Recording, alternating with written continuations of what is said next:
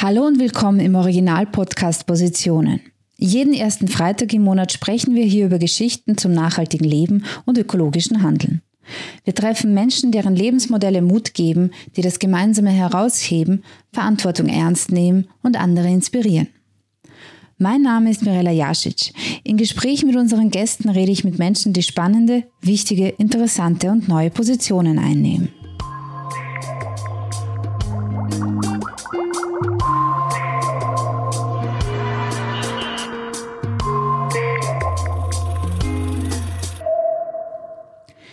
Ganz besonders freue ich mich auf unseren heutigen Gast, die Ideengeberin und Gründerin der Gabarage Upcycling Design sowie Vorsitzende des Vorstands, Gabriele Gottwald Nathaniel, zum Gespräch begrüßen zu dürfen.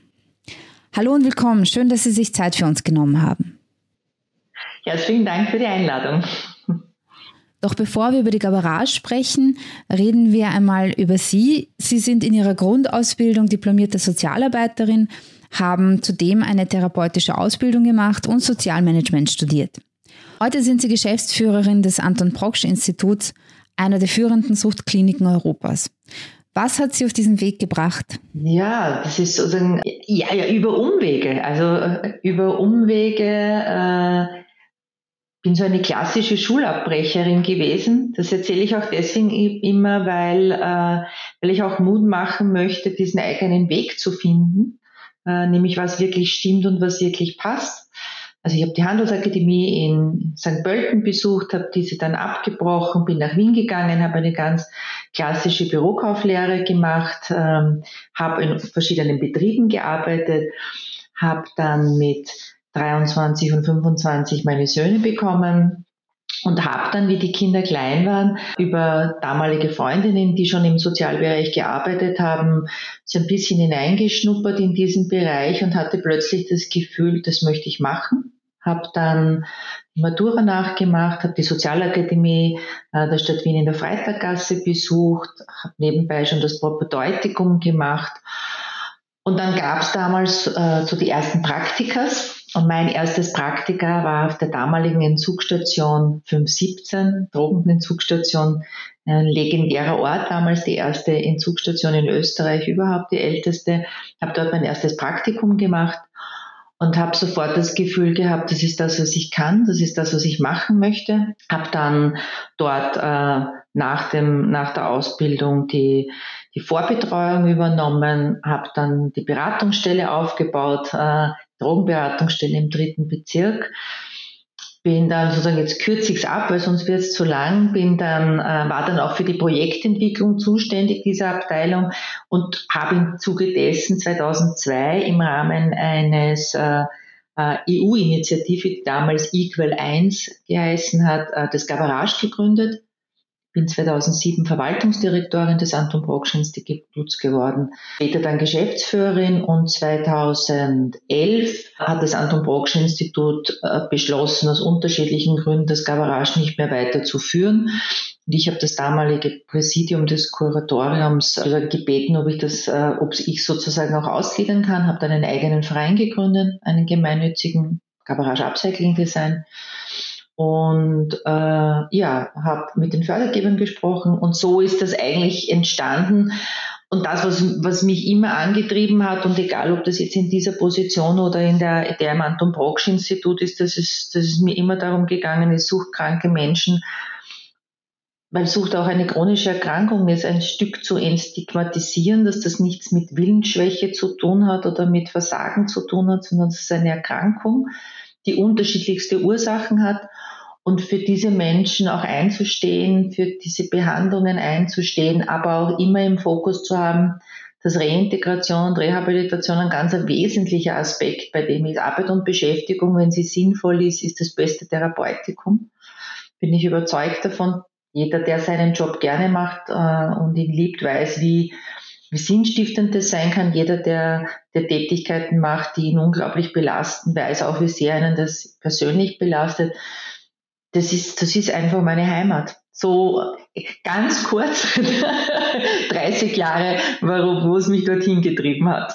ich finde das eigentlich ganz wichtig, dass wenn man sich die Geschichten erfolgreicher Menschen ansieht, man sich dabei auch ansieht, dass dort auch nicht immer alles ganz glatt gelaufen ist. Ja, ich glaube, dass das ganz wichtig ist. Und ja, ich glaube, dass, ähm, dass es immer darauf ankommt, in welchen Lebensbrüchen, wie man mit Lebensbrüchen damit umgeht. Und ich kann für mich sagen, dass so diese Herausforderung mit 14, 15 zu wissen, was ich in meinem ganzen späteren Leben machen möchte, eine völlige Überforderung war. Also es ist, äh, ich habe sicherlich nicht die, äh, die Schule damals beendet, weil ich es nicht schaffen hätte können, sondern weil ich einfach das für mich das Gefühl hatte, das ist nicht mein richtiger Platz, aber ich hätte damals auch nicht sagen können, was mein richtiger Platz ist. Ich glaube, das war eine Erfahrung, deswegen auch so in diesen unterschiedlichen Pro, äh, Projekten, die wir durchführen, auch für Jugendliche und junge Erwachsene im, im, im Gabarage, die dabei auch zu unterstützen, ihren Weg zu finden oder auch Menschen dabei zu unterstützen, die schon, schon älter sind. Also ich bin wirklich überzeugt davon, dass es eigentlich nie zu spät ist, ähm, auch den, den Schritt zu setzen und mutig zu sein und zu sagen, ich will jetzt was anderes machen. Ich bin natürlich nicht äh, Illusionistin, dass ich mir denke, ja, ab einem gewissen Alter mag es vielleicht auch schwieriger oder zu spät sein, aber ich, ich glaube fest daran, dass das, äh, dass es möglich ist, ähm, irgendwann auch zu sagen, okay, das passt mir nicht mehr, das stimmt nicht mehr. Dazu gibt es unglaublich viele Geschichten von Menschen, die einfach auch erfolgreich ausgestiegen sind aus dem, indem sie das gemacht haben. Aber es ist sicherlich so, sage ich mal, ich habe den unglaublichen Vorteil und das ganz große Geschenk, dass ich, dass ich keinen Tag bereue, ähm, äh, das gemacht zu haben und dass ich wirklich sagen kann, bei all, wie natürlich die Zeiten schwierig auch sind, dass ich genau das Richtige mache, was mir Spaß macht. Das ist ein großes Geschenk. Das ist wirklich ein großes Geschenk. Auf Ihrem Weg haben Sie ja auch die Obdachlosenzeitung, den Augustin, mit ins Leben gerufen. Ja, genau, ja, ja, das war ein, ein also ich habe unglaublich profitiert äh, von der Ausbildung äh, damals von der Sozialakademie auf der Freitaggasse. Aus der, aus der, aus der Akademie sind ja sehr erfolgreiche Projekte her hervorgegangen. Also Streetwork am Karlsplatz war eines davon, die Wiener Tafel ist eines davon. Also das unterschiedliche Projekte, weil wir damals dazu angehalten waren, Projekte zu entwickeln war damals in, äh, in sozusagen in einem Lehrgang, wo, wo andere Studierende über, über die Uhudler Zeitung, die da, es damals im Burgenland gab, dann haben wir eigene Seiten gemacht, also zuerst nur ein, zwei Seiten. Ja, und den Augustin dann endgültig gegründet haben wir in, ich sage immer, unterm Hochbett in meiner Wohnung damals mit allen Studierenden gemeinsam. Und der Augustin, ähm, auch wie der Name entstanden ist, Verein Sand und Zeit. Also das war schon wirklich besonders. Lange Zeit besonders. Ich habe ja dann auch noch selber Zeitungen ausgeführt und es war auch eine spannende Zeit und bin, bin auch wirklich der Akademie sehr dankbar, dass sie uns da an dies äh, herangeführt haben, mutig zu sein und diese Projekte auch zu machen. Und für alle, die den Augustin nicht kennen, wollen Sie uns kurz erklären, worum es da geht? Ja, was der Augustin ist.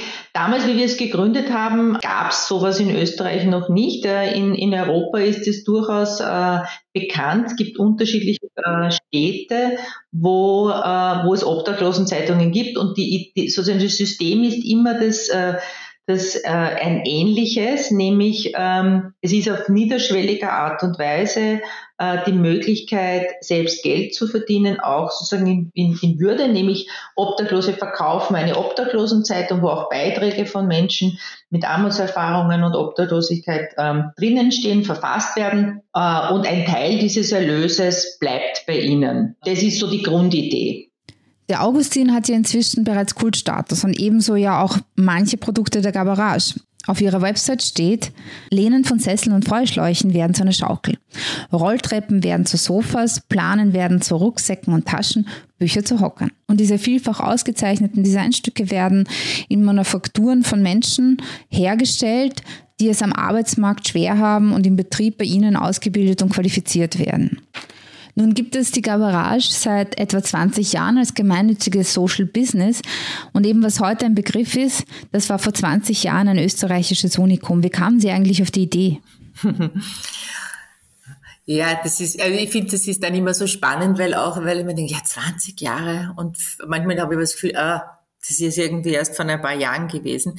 Es gab äh, 2002 äh, von der Europäischen Kommission ein Programm, das hat geheißen Equal 1. Und Equal 1 war dazu gedacht, für benachteiligte Personengruppen in den Regelarbeitsmarkt zu reintegrieren. Und in Wien ist die Idee entstanden über die Sucht- und Drogenkoordination, den damaligen Sucht- und Drogenkoordinator, also damaligen Drogenkoordinator Bedaka, heute, heute der, der Stadtrat für Gesundes, Soziales und Sport, eine Entwicklungspartnerschaft zu gründen. Diese Entwicklungspartnerschaft hat geheißen Drug Addicts at Work. Und da wurde, ähm, wurden unterschiedliche Projekte, hatten den, sozusagen das Ziel, Menschen mit Drogenabhängigkeit damals äh, wieder in den Regelarbeitsmarkt zu integrieren. Und das Anton Brocksch Institut, das ja damals die auch die älteste Langzeittherapieeinrichtung in Österreich geführt hat, hatte die Idee, einen sozialökonomischen Betrieb zu konzipieren. Warum? Also sozialökonomischer Betrieb ist unter Alfred Dallinger damals entstanden. Da ging es um experimentelle aktive Arbeitsmarktpolitik. Ähm, warum sind wir auf die Idee gekommen, Menschen, die Langzeittherapie absolviert haben, äh, sozusagen sind aus dieser, aus dieser Vormerkung beim AMS die Langzeitarbeitslosigkeit durchbrochen hat, rausgefallen. Das heißt, die durften damals oder war, denen war es nicht möglich, in solchen Betrieben überhaupt beschäftigt zu sein, weil die Leute ja im Krankenstand waren. Und, und das, was sozusagen der damalige Leiter der, der, dieses gesamten Primariats im Anton Brocksch Institut und ich festgestellt haben, ist, dass wir gesagt haben, wir wollten nicht die nächste Renovierung oder die nächste Skaterei machen, sondern es sollte was Kreatives sein, was auch das kreative Potenzial der, des Klientels widerspiegelt. Und dann würde ich einmal behaupten, hat eins zum anderen geführt. Ich habe eine Kollegin angerufen, die ich gekannt habe, habe gesagt, du, wir suchen jemanden, der gemeinsam mit mir so ein Projekt konzipiert. Sie war eher so in diesem Kunstbereich, sehr kunstaffin, auch Sozialarbeiterin. Ich war damals auf der Ars Electronica, habe da so einen Ski an der Wand hängen gesehen.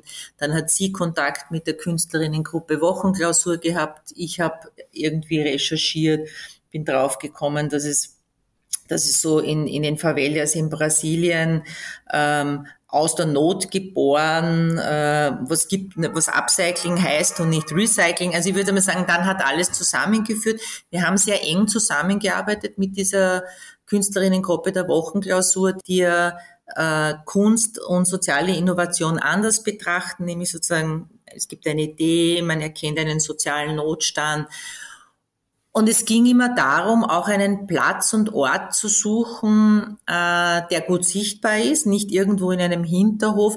Und damals war es relativ logisch. Also es gab noch den Karlsplatz, die offene Drogenszene. Wir wollten in der Nähe sein, um zu zeigen, Menschen mit Drogenerkrankung äh, können auch was anderes. Also die sind nicht nur die, die herumlungern und konsumieren, sondern das sind auch Menschen, die sind fähig zu arbeiten, die können arbeiten. Ja, das so in der Schleifmüllgasse gab es ein Haus, wo noch kein Lokal drinnen war oder keine Galerie. Ähm, das Haus hat einer alten Dame gehört. Mittlerweile ist es verkauft. Die, die, sozusagen meine Kollegin hat das bei einem Spaziergang entdeckt. Da war so ein Wappenmuseum drinnen. Wir haben irgendwie am selben Tag noch der, einen Vorvertrag unterfertigt. Also da hat schon alles wirklich sehr gut zusammengespielt. Aber die Idee war wirklich auch, ich sage es unter Anführungszeichen, mit Müll der Gesellschaft zu arbeiten, weil ja oft Drogenabhängige damals, heute ist es sicherlich auch jetzt nach so vielen, nach 20 Jahren, wird auch auf Drogenabhängige anders hingesehen als damals, aber trotzdem ist es hochstigmatisiert immer noch, ähm, meiner Ansicht nach. Ähm, hinzuweisen, dass es da auch darum geht, man kann auch etwas Schönes machen. Äh, man kann etwas anderes machen, man kann etwas Neues machen. Und das, was halt völlig unbekannt war, war Upcycling. Also ich kann mich schon noch erinnern, dass, ich, dass sowohl meine Kolleginnen als auch ich immer wieder erklären mussten, was ist das eigentlich Upcycling? Also was ist der Unterschied zwischen Recycling und Upcycling? Was machen die Leute dort? Und die irgendwie basteln. Also es hat, ähm, das war ganz viel Entwicklungsarbeit. Und ja, es ist ganz sicherlich so. Also wir waren nicht nur die ersten in Österreich, diese Kombination von sozialem und kreativem äh, Upcycling, das ist vor 20 Jahren in Europa einzigartig gewesen. Hat natürlich Einzelunternehmen gegeben, die haben sich schon mit Upcycling beschäftigt, aber diese Kombination, wie es wir konzipiert haben und wie wir es eigentlich bis heute leben, äh, das ist, war einzigartig. Was konkret bedeutet Social Business für Sie? Äh, ja, also die sozialökonomische Betriebe gab es ja schon. Also die gibt es ja bis heute, so wie sie genannt wird. Social Business ist ja viel später als Begriff dazugekommen. Das, was so einzigartig war, war diese Kombination von Upcycling, weil bis dahin war eben nur Reuse bekannt, da dieser soziale Aspekt, also alles, was man heute unter ökologisch und sozial nachhaltig bezeichnen würde, damals hat es diese Begrifflichkeit ja noch nicht gegeben.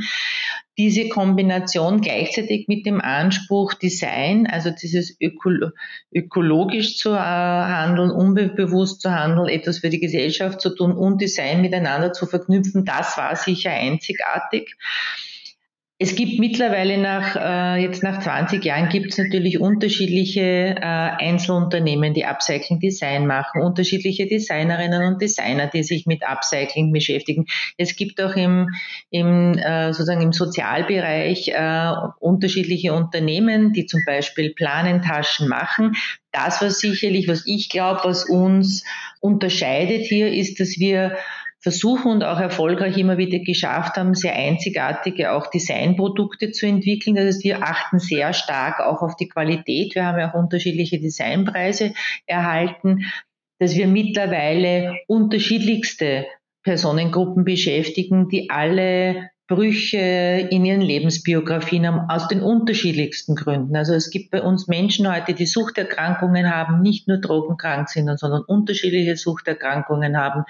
Es gibt bei uns Menschen, die Fluchterfahrung haben, äh, Jugendliche und junge Erwachsene, die die Mobbing-Erfahrung haben, somatische Erkrankungen. Also alles Menschen, die es schwerer haben, am Arbeitsmarkt ihren Platz zu finden, dass wir sie berufsnahe qualifizieren, dass wir auch äh, Lehren anbieten äh, und in, äh, in unterschiedlichen Gewerken und dass wir das, was sozusagen aus dem Handelskreislauf fällt, was nicht mehr gebraucht wird, was entsorgt werden müsste, wo ja schon einmal Energie dafür aufgewandt wurde, dass wir das äh, zu Gebrauchsgegenständen, aber auch zu, zu Designprodukten äh, verarbeiten. Und das reicht mittlerweile von der normalen Netzplane über Kleidung, aber auch, dass wir uns mit Waste Cooking beschäftigen und dass wir mittlerweile in Wien, Niederösterreich und Burgenland unterschiedliche Projekte machen, wobei das im Burgenland erst heuer eröffnet wird.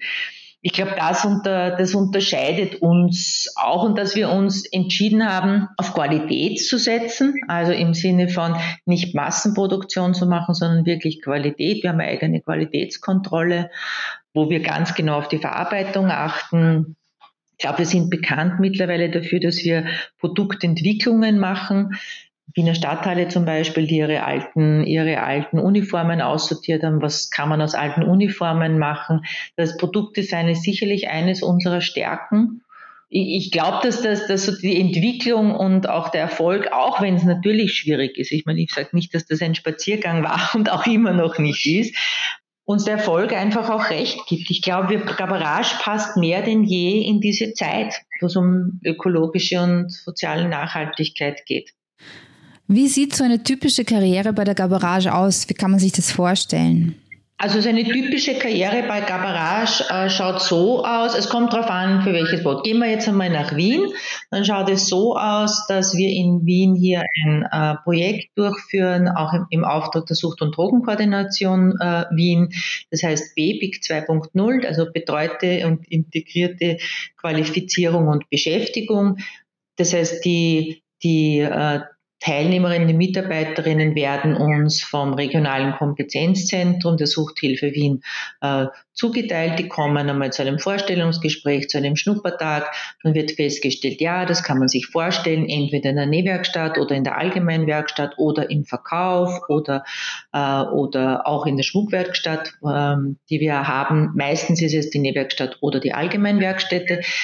Dann gibt es die unterschiedlichen Möglichkeiten, äh, sogenannte Tagesarbeitskräfte einmal in die Tagesstruktur hineinzukommen, äh, wenn, wenn sozusagen oder übers Arbeitstraining des AMS. Das heißt, es geht einmal darum, regelmäßig Tagesstruktur zu kommen, pünktlich zu erscheinen, die Stunden zu arbeiten, die man in der Lage ist zu arbeiten. Wenn man sich hier bewährt, dann besteht die Möglichkeit, ein befristetes Beschäftigungsverhältnis zu erhalten in der, in der Länge von neun Monaten. Äh, in der Zeit gibt es einerseits äh, handwerkliche Qualifizierung in den unterschiedlichen Gewerken. Das heißt, wir orientieren uns an unterschiedlichen Lehrinhalten von unterschiedlichen Lehrjahren. Ich würde sagen, was, was wir machen, ist eine klassische Anlehre in unterschiedlichen Bereichen. Dazu gibt's äh, sozialarbeiterische Betreuung, psychosoziale Angebote in unterschiedlichster Form. Nach den neun Monaten ist es so, dass man entweder über die Wiener Berufsbörse ähm, schaut, in welchem Bereich äh, am Arbeitsmarkt äh, äh sozusagen kann ich, möchte ich weiterarbeiten. Das spielt schon beim Einstellungsgespräch eine große Rolle, weil wenn jemand sagt, ich möchte danach äh, ich sage jetzt irgendwo im Facility Management arbeiten, dann kommt jemand in die Allgemeinwerkstätte. Und sozusagen, wenn jemand einen, äh, eine Anstellung am ersten Arbeitsmarkt findet, am regulären Arbeitsmarkt findet, wie mir, oder in einem erweiterten Arbeitsmarkt, wie es mir besser gefällt, dann, ähm, dann sozusagen ist die Karriere bei uns beendet. Dann gibt es aber auch die Möglichkeit, dass man äh, als fixer Mitarbeiter bleiben kann. Also es ist schon auch so, dass wir manche Menschen auch behalten, einerseits als Peers oder auch äh, als Anleitungskräfte in den Werkstätten. Und es gibt auch die Möglichkeit, äh, jetzt vor, vorwiegend auch bei den Jugendlichen und jungen Erwachsenen, aber wir haben es auch schon bei Älteren gemacht, äh, Lehren entweder fertig zu machen. Es gibt oft, oft Lehrerfahrungen oder Lehren bei uns zu beginnen. Und das ist jetzt in der Tischlerei, das ist in der Bekleidungsfertigung, das ist äh, Einzelhandelskaufmann, Handel, äh, Bürokaufmann, Bürokauffrau, äh, aber jetzt auch in, in Niederösterreich zum Beispiel äh, Kochköchin oder im, äh, überhaupt in der Gastronomie. Also es gibt unterschiedliche Möglichkeiten von Karrieren bei uns. Wie viele Menschen sind bei Ihnen beschäftigt? Also wir haben jetzt insgesamt über 60 Mitarbeiterinnen und Mitarbeiter. Davon sind in äh, Projekten, in unterschiedlichen Projekten immer so äh, zwischen 40 und, und 50. Also es kommt immer darauf an. Ja, man muss jetzt, man muss jetzt überlegen, manch, je projektbezogen haben wir auch mehr fixe Mitarbeiterinnen und Mitarbeiter. Aber wie ich würde sagen, so im Durchschnitt heuer haben wir so an die 60 Mitarbeiterinnen und Mitarbeiter an unterschiedlichen Standorten. Das ist schon ein ganz schön großer Betrieb inzwischen. Ja. ja, wir haben in Wien zwei Standorte, also den Verkauf in der Schleifmühlgasse im vierten Bezirk kann ich jedem nur empfehlen, der nachhaltige Geschenke auch kaufen möchte. Äh, die großen Werkstätten und äh, des Büros äh, im 15. Bezirk auf der Hütteldorfer Straße einen Standort in äh, St. Pölten in Niederösterreich. Dort ist das Jugendprojekt Chancen Zukunft äh, St. Pölten. In der Schleifengasse ist auch das Projekt Chancen Zukunft Wien. Äh, und äh, in Burgenland wird es dann in ein paar Monaten die Eröffnung von Chancen Zukunft Neusiedl geben. Da haben wir uns eben spezialisiert auf die sogenannte Needs-Jugendliche Gruppe. Das sind halt die, die sowohl aus der, aus dem aus der Schule, aus dem Beruf herausgefallen sind oder aus der Lehrstelle durch Mobbing-Erfahrungen, durch somatische Erkrankungen, auch durch psychiatrische Erkrankungen, häufig auch Substanzkonsum, die wir wieder an das Bildungssystem oder an den Berufsalltag heranführen. Das ist oft in einer 1 zu 1 Betreuung, das ist im Rahmen der Ausbildungsgarantie. Ähm, da haben wir wirklich sehr gute Erfolge. Da haben wir, ich würde fast sagen, fast 98 Prozent Vermittlung entweder wieder ins Bildungssystem oder auf den Regelarbeitsmarkt. Und das, was wichtig ist, ist, aber immer in Kombination mit realer Arbeit, Beschäftigung, Auftragsarbeit für B2B-Kunden, für B2C-Kunden. Das heißt, das ist schon ganz wichtig. Also deswegen haben wir auch überall Shops, wo wo man auch im Verkauf ist. Ja, also viele unserer Kunden und Kundinnen wissen gar nicht, dass dahinter auch sozusagen äh, so, so soziale äh, Projekte stehen, die wir durchführen oder besonders marginalisierte Personengruppen, die kommen zu uns aufgrund der Produkte. Wie hat sich das soziale Bedarf im Hinblick auf äh, arbeitsmarktintegrative Aspekte für benachteiligte Personengruppen und auch der Arbeitsmarkt selbst im Hinblick auf die Pandemie eigentlich verändert? Na, das, was wir sicherlich sagen können, ist, ich meine, das, man, man bekommt das ja immer aufgrund der aktuellen äh, Arbeitslosenzahlen ganz gut auch mit. Ich denke mir, die Menschen, die heute am Arbeitsmarkt keinen Platz finden, gibt es unterschiedliche Gründe. Wir, wir kennen halt diese Personen, die somatische Erkrankungen haben, die psychiatrische Erkrankungen haben, die Substanzkonsum haben, die auch Traumatisierungen haben, die andere Einschränkungen mitbringen. Und was wir schon merken, ist, dass diese Personengruppen, die schon vor der Pandemie äh, in einer problematischen psychosozialen Situation waren, dass sich die noch verstärkt hat. Also diese, diese Belastung auch der, der steigenden Kosten, äh, das zeigt sich einfach.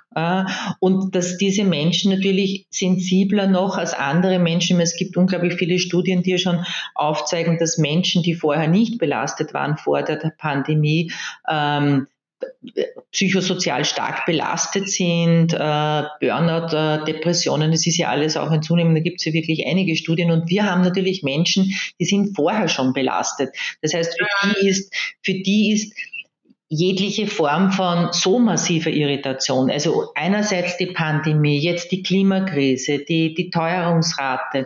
Also das, das hat unglaubliche Auswirkungen. Das zeigt sich vor allem im erhöhten Bedarf von psychosozialen Betreuungen. Also die Leute haben wirklich teilweise sehr, sehr manifeste Krisen, äh, unglaubliche Zukunftsängste.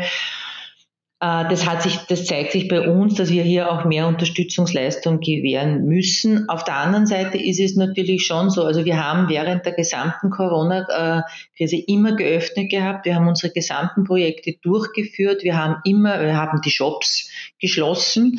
Das ja, aber in den Werkstätten wurde immer gearbeitet unter ganz strengen Corona-Auflagen, also mit mit Testungen äh, dreimal in der Woche, mit Maskenpflicht. Aber das war ganz wichtig. Wir haben natürlich für, warum? Weil die Leute natürlich auch ähm, oft von Einsamkeit betroffen sind. Für die war es wichtig, arbeiten zu können und arbeiten zu kommen. Wir haben nur in den Shops Menschen Corona-bedingt in Kurzarbeit gehabt, aber die ganze Zeit in der Produktion geöffnet gehabt. Wir waren auch damals die ersten, das hat ja dann so einen Hype gekriegt mit diesen, mit diesen Stoffmasken, wie es noch keine Masken gab in der ersten Pandemiephase. Da haben wir, glaube ich, fast über 100.000 Masken genäht mit Wiener Sprüchen drauf, wie Combination und so. Das ist sehr gut angekommen. Äh, das war schon wichtig, ja. Natürlich ist es so, wie, wie viele gemeinnützige Unternehmen, natürlich ist der Verkauf im B2C-Bereich eingebrochen. Das haben natürlich die Mitarbeiterinnen und Mitarbeiter auch mitbekommen. Äh, wir haben genauso Unterstützungsleistungen jetzt zum Beispiel vom, äh, für gemeinnützige Unternehmen, also diese MPO-Fonds, ähm, erhalten müssen, weil natürlich die Umsätze, ich meine, das, äh, das zeigt sich ganz klar, Garage in den Shops lebt auch von Touristinnen und Touristen wenn keine Touristinnen und Touristen da sind, äh, dann sozusagen bricht auch dort der Verkauf ein. Der hat sich auch bis heute nicht erholt. Das, was wir schon merken, auch heute, und das zeigt den Leuten dann auch im Sinne von, das, was wir machen, ist gewollt, das wird gebraucht, äh, ist das Unternehmen verstärkt äh, äh, darauf achten, was machen wir denn mit den Materialien, die wir haben. Wir wollen sie nicht wegschmeißen, sondern wir wollen was Neues draus gestalten, für die Mitarbeiterinnen wieder oder für die Kunden. Ähm, und das, würde ich jetzt sagen, hat im, im, im heurigen Jahr schon besonders Fahrt aufgenommen. Also es war immer schon ein großer Teil von uns, aber wir merken schon, dass vermehrt äh, Unternehmen an uns herantreten. Was uns sehr freut, aber wir können noch mehr Aufträge brauchen. Sage ich jetzt. Und jeder Auftrag, den man uns gibt, sichert auch einen Arbeitsplatz. Also wir stellen auch sozusagen unterschiedlichste Menschen äh, mit unterschiedlichen Biografien ein. Ne? Wie finanziert sich die Garbarage? Also die Garbarage finanziert sich einerseits dadurch, dass, es, dass, sie, dass sie unterschiedliche äh, Förderprojekte im Auftrag der öffentlichen Hand durchführt in Wien zum Beispiel mit der Sucht- und Drogenkoordination, äh, da äh, für, für dieses äh, Programm BEBIG, also betreute integrative Beschäftigung Qualifizierung heißt das, abgekürzt BEBIG 2.0. ähm, ist eine Weiterentwicklung auch aus einem ESF-Projekt. Und die Mitarbeiterinnen und Mitarbeiter oder die Teilnehmerinnen werden über Eingliederungsbeihilfe durch das Arbeitsmarktservice Wien finanziert. Das ist aber nicht vollfinanziert, sondern nur teilfinanziert und der Rest der Gesamtkosten müssen über Eigenerlöse über, äh, erwirtschaftet werden, die nicht so gering sind. Dann gibt es die Projekte, die wir im Auftrag des Bundesministeriums durchführen. Das ist zum Beispiel Chancenzukunft äh, St. Pölten, Chancenzukunft Neusiedl. Chancenzukunft Wien wird auch über die Sucht- und Drogenkoordination äh, finanziert. Das heißt, wir führen Förderprojekte durch. Dann äh, bilden wir selber Lehrlinge aus, wie jeder normale Lehrbetrieb in ganz Österreich. Das ist auf unsere Kosten. Wir sozusagen sind darauf angewiesen, Umsätze zu erwirtschaften. Das heißt sowohl in den Jobs äh, an den unterschiedlichen Standorten, aber auch in sehr großen Ausmaß durch sogenannte B2B-Kooperationen, wo wir Materialien von Unternehmen verarbeiten. Das heißt, wir erwirtschaften auf der einen Seite Umsätze und Erlöse und auf der anderen Seite führen wir Förderprogramme durch. Jetzt könnte man natürlich sagen, aus rein betriebswirtschaftlichen Gründen wäre es vernünftiger, äh, Menschen anzustellen, die vielleicht äh, weniger Einschränkungen haben, weil wir, wir führen sozusagen wir die ganzen Qualifizierungen durch, dann sind die Leute auch in der Lage, wirklich zum Beispiel zu produzieren und dann verlassen uns die meisten wieder. Äh, jetzt könnte man sagen, na, besser wäre, ihr stellt die Leute an, ihr qualifiziert sie und dann behaltet ihr sie. Aus betriebswirtschaftlichen Gründen wäre das äh, vielleicht vernünftig, aber das ist nicht der, das ist nicht der Ansatz, den Gabarage hat, sondern Gabarage sagt, wir wollen Chancen bieten. Deswegen sozusagen äh, ist ja unser Motto auch, alles braucht eine zweite Chance. Äh, und, und da gibt's unterschiedliche äh, unterschiedliche Wege zu uns und unterschiedliche Wege wieder von uns weg. Also wir betrachten uns schon auch als, als Zwischenstation oder als ersten Schritt in eine andere Zukunft. Und das ist sicherlich der große, der, der große Unterschied äh, zu anderen Unternehmen. Wir sind ja kein sozialökonomischer Betrieb mehr, schon lange nicht mehr. Äh, deswegen bekommen wir auch Eingliederungsbeihilfe. Das Eingliederungsbeihilfe kann jedes Unternehmen in ganz Österreich bekommen. Wir bekommen es halt in einer in etwas größerer Höhe, aber auch nicht zu 100 Prozent und auch nur für einen bestimmten Zeitraum. Das heißt, wir, wir agieren einerseits wie ein völlig normales Unternehmen, das aber ein gemeinnütziges Sozialunternehmen ist und auf der anderen Seite führen wir auch Förderprojekte durch. Wir sind so ein, ich sage oft, wir sind so ein Hybrid. Gafarage ist ein Hybrid, das bezeichnet es vielleicht ganz gut. Alles braucht eine zweite Chance. Das ist Ihr Motto und das ist das Motto der Gabarage. Nicht nur in Bezug auf Menschen, sondern auch eben auf Materialien. Konkret mit dem Mittel des Upcycling. Wie ist da die Herangehensweise? Wie kommen Sie zu den Ausgangsmaterialien?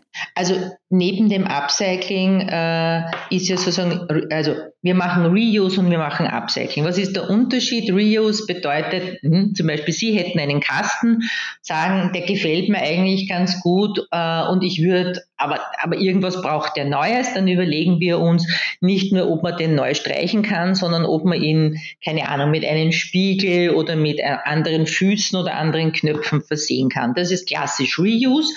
Da kommen die Kunden einfach zu uns oder wir haben Produkte äh, von Wohnungsräumungen oder von Auflassungen, äh, die uns jemand überlassen hat. Das ist das eine. Beim Upcycling ist es so, dass, uns, äh, dass äh, uns wir mittlerweile angerufen werden. Also wir werden von Firmen angerufen, die sagen, wir haben da eine Netzplane, wir haben euch im Internet gefunden, dürfen wir, dürfen wir euch die schenken, könnt ihr die brauchen? Und wir versuchen den, dem Unternehmen dann auch klar zu machen, ja, ich meine, wenn sozusagen, sie könnten aber auch Produkte machen, daraus wieder für ihre Kunden. Manche möchten das, manche möchten das nicht. Wir werden von Ausstellungen angerufen, wir werden von Events angerufen, wir werden von Unternehmen angerufen. Ähm, also wir müssen uns aktiv weniger auf die Suche nach Materialien begeben, weil wir die eigentlich überwiegend äh, geschenkt bekommen. Und dann gibt's aber schon auch Produkte, die wir bewusst, äh, die wir auch ankaufen müssen. Zum Beispiel unsere Rolltreppen. Äh, die, wir machen ja aus Rolltreppen Bänke und Tische, die sind, äh, die kaufen wir an, auch vom Material her. Äh, das war eine, das war eine Kooperation äh, mit den Wiener Linien.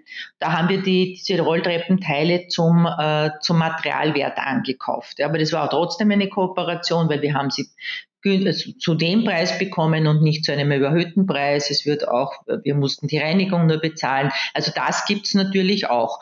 Oder wie bei den, ähm, bei den Bücherhockern, die wir haben, da hat uns damals die Hauptbibliothek angerufen, der Städtin hat gesagt, sie haben auch Bücher, die sie gar nicht mehr verwenden können, die sie sonst wegschmeißen müssten, weil die halt auch defekt sind.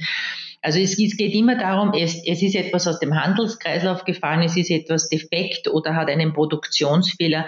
Das verarbeiten wir. Ich bin überzeugt davon, dass das Potenzial noch viel größer ist, als es uns bekannt ist, weil wir eigentlich in den letzten Jahren, ich sage immer, das ist eins unserer größten Manko, nicht aktiv Marketing betreiben haben können im Sinne von Vertrieb, dass wir einen eigenen Mitarbeiter haben, der ganz gezielt Unternehmen äh, anschreibt. Wir sind sehr auf ähm, Mundpropaganda, Social Media, Beiträge ähm, wie diesen jetzt auch angewiesen. Da haben wir sicherlich noch Aufwand. Aber ich bin überzeugt davon, der Bedarf ist viel größer. Welches Projekt im Hinblick auf das noch mögliche Potenzial hatten Sie in letzter Zeit? Was hat Ihnen dieses Potenzial wieder aufgezeigt? Also eins, ein wunderbares Projekt zum Beispiel war, wir haben äh, gemeinsam mit der Besitzerin äh, des Boutique Hotel Stadthalles, der Michaela Reiterer, die ja mal Vorsitzende auch der österreichischen Hotelleriegesellschaft war, die ein Hotel hier im 15. Bezirk äh, besitzt, das Boutique Hotel Stadthalle. Das ist ja das Nachhaltigkeitshotel eigentlich in Österreich mit Lavendel und Bienenstöcken und also null Inzidenzhaus. Also wirklich ein tolles Haus, kann ich nur jedem empfehlen, wenn man, wenn man ein, ein kleines Hotel auch in Wien sucht. Und die hat äh, mit uns gemeinsam insgesamt 17 Zimmer anhand der, äh, der Nachhaltigkeitsziele, der UN-Nachhaltigkeitsziele, der sogenannten SDGs. Äh, zu unterschiedlichen SDGs haben wir hier Zimmer gestaltet. Also da gibt's Zimmer zum SDG fünf oder sechs und das haben wir mit Upcycling Design Produkten äh, sozusagen symbolisiert. Und das ist natürlich ein Traumprojekt, ja, wenn man einen Kunden, eine Kundin hat, die, die, die mit uns so einen Weg geht, weil wir ja Produktentwicklung, eben, ich habe es eh schon heute gesagt, so von vom Interieur bis zu den Gebrauchsgegenständen ist unsere Palette ja eine sehr große. Also im Sinne, Sie haben etwas, was Sie nicht mehr brauchen, wenden Sie sich doch an Garage, wir lassen uns was Neues einfallen. Ah, und wie, wie ist die Telefonnummer? www.gabarage.at Da kann man auch schauen, was wir schon, was wir sozusagen schon alles äh, äh, gemacht haben. Aber ich glaube wirklich zum Beispiel, das ist, das ist etwas, was es in dieser Form sonst so nicht gibt. Und ich glaube, das, das unterscheidet uns auch, ja, weil wie soll ich sagen, es gibt, wie gesagt, ich habe es eh schon gesagt, es gibt natürlich unterschiedliche, äh, auch im Sozialbereich, die das mittlerweile machen. Aber ich glaube, diese Produktentwicklung, und äh, das ist für uns, das ist schon was Neues. Und jetzt habe ich natürlich nachgeschaut wegen der Nummer 01 für Wien 5857632. Muss ich gleich ausnutzen. ja, natürlich. Wie wir gehört haben, ist die Produktpalette der Garbarage relativ breit. Was ist der Alltime favorite Was verkauft sich am meisten? Na, es gibt einen Alltime verkaufsschlager äh, vor, vor der Krise der hat wirklich sozusagen, muss ich wirklich sagen, auch der nach der Krise zieht, und das sind unsere äh, Fußballübertöpfe. Also aus alten Fußbällen Übertöpfe für Blumen und es gibt ja nicht nur, dass die dann für Blumenübertöpfe verwendet werden, sondern auch für Pinsel, Kochutensilien. Das ist wirklich so ein All-Time-High, würde ich sagen. Eines, was es aktuell nicht gibt, was wir wieder machen werden, sind die Vasen aus alten Kegelpins. Äh, und dann die, die unterschiedlichen Taschen, äh, wobei auch die kleinen Serien, also so Pen, Zips oder diese Dinge, würde ich jetzt auch so auf die Schnelle sagen, das sind so, das sind so Produkte, die, die sind immer schon sehr gut gegangen, die gehen auch jetzt, die gehen auch jetzt gut. Wie sieht es eigentlich um die Kreislauffähigkeit von den Garage-Produkten aus?